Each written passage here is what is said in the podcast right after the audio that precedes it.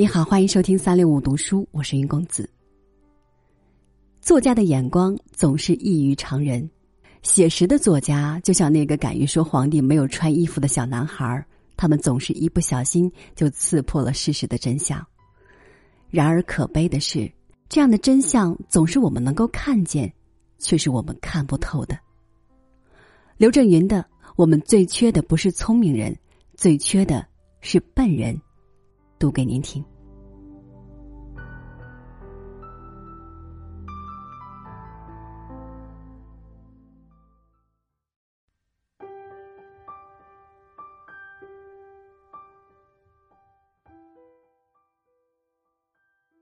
有远见的人走的是笨路。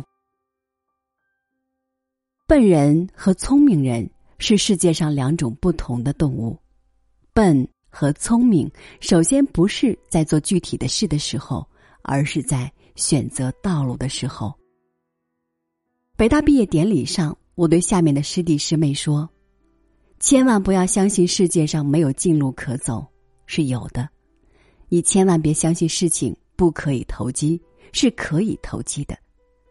世界上成功的人，百分之八十走的都是近路和投机的路。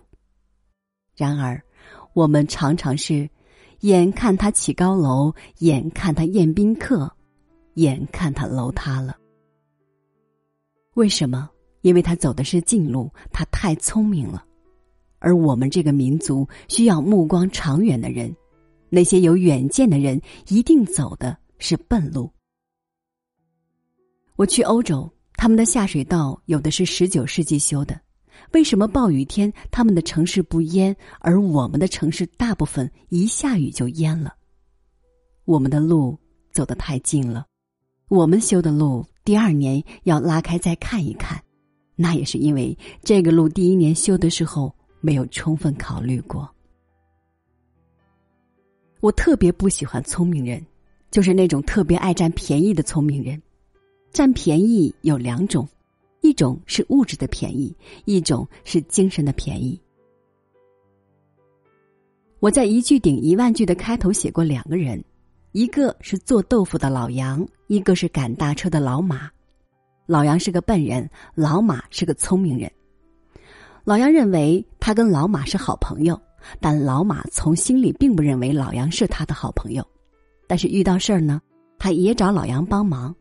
老杨刚给他帮完忙，他背后又说了好多老杨不三不四的话。老杨知道以后有些伤感。如果我比你聪明，你利用我情有可原；你比我聪明还利用我这个笨人，情何以堪？我联想到生活中，你那么有钱，那么有地位，你是聪明人，还总是利用朴实的劳动人民，我只能祝这些聪明人。一路走好。我是一个笨人，我是个老实人，我不愿意跟聪明人做朋友，因为我也常常上聪明人的当啊。这个民族需要目光长远的人，他们一定走的是笨路。我们民族最缺笨人。我的母校是北大，北大是什么人？这里产生了严复、蔡元培、李大钊、陈独秀、胡适和鲁迅。蔡先生办学的方针是思想自由、兼容并包。这些人虽然所处的时代不同、高矮胖瘦不同，但有一点是相同的：他们是民族的先驱者。什么是先驱者？当几万万同胞生活在当下时，他们思考民族的未来。为了自己的理想，不切实际的理想，献出自己宝贵的生命。黑暗中没有火炬，我只有燃烧了我自己。我以我血见轩辕。哪怕他们知道几万万同胞会蘸着他的血来吃馒头，这就牵涉到知识分子存在的必要性。为什么人类需要知识分子？他除了要考虑这个民族的过去、当下，最重要的是未来。每一个知识分子的眼睛应该像一盏探照灯，更多知识分子像更多的探照灯聚焦一样，照亮我们民族的未来。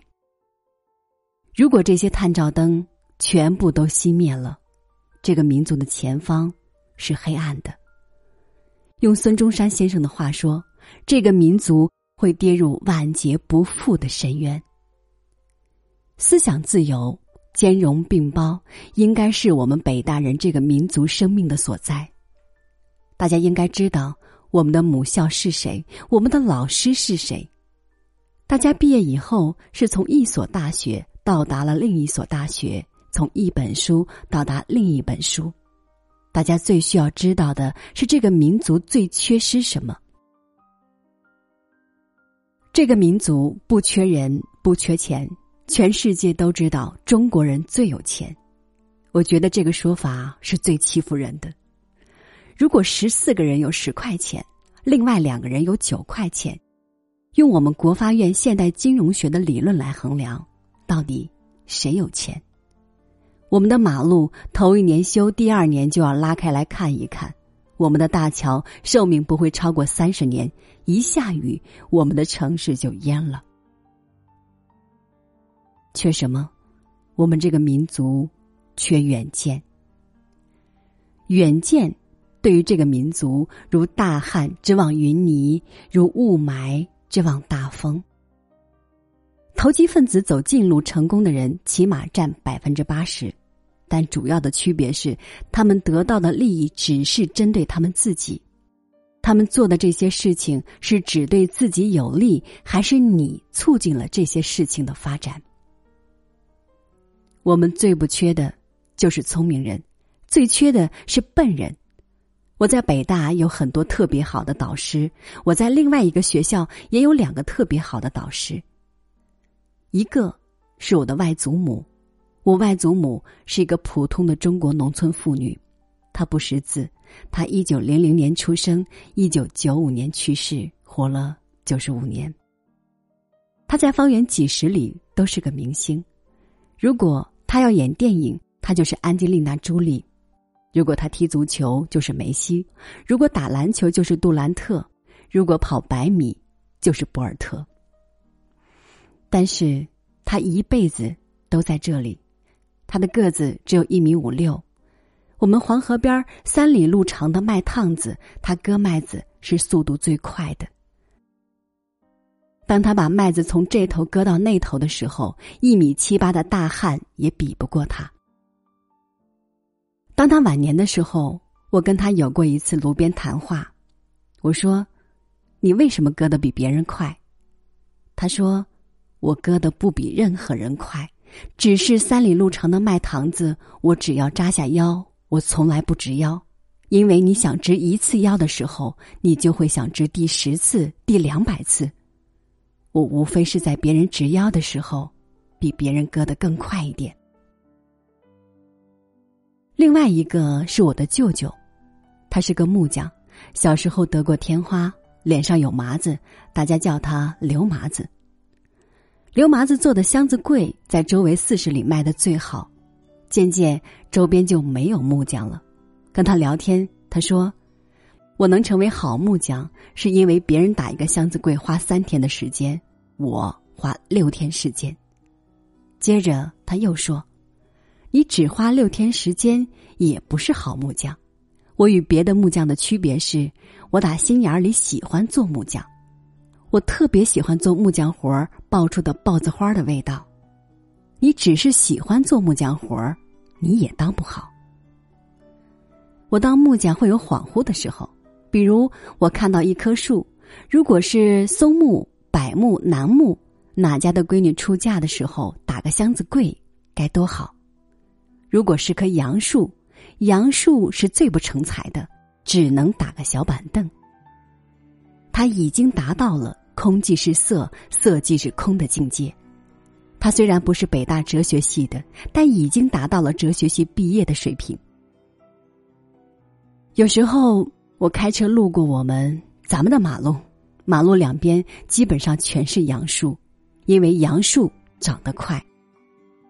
但你去像欧洲、北美那些国家，你会发现路两旁全是松树、椴树、楠树、橡树、白蜡。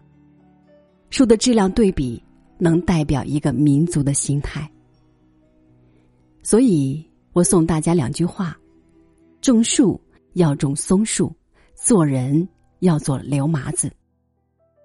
举起你们手中的探照灯，照亮我外祖母没工夫直腰的麦田。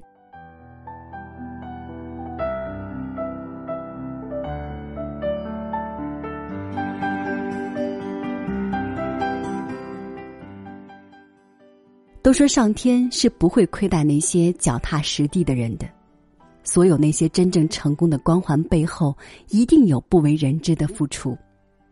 因为能够抵达成功彼岸的，不是痴心的人，就是执着的人。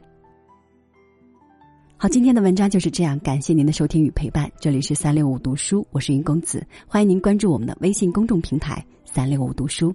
咱们下期节目再见吧。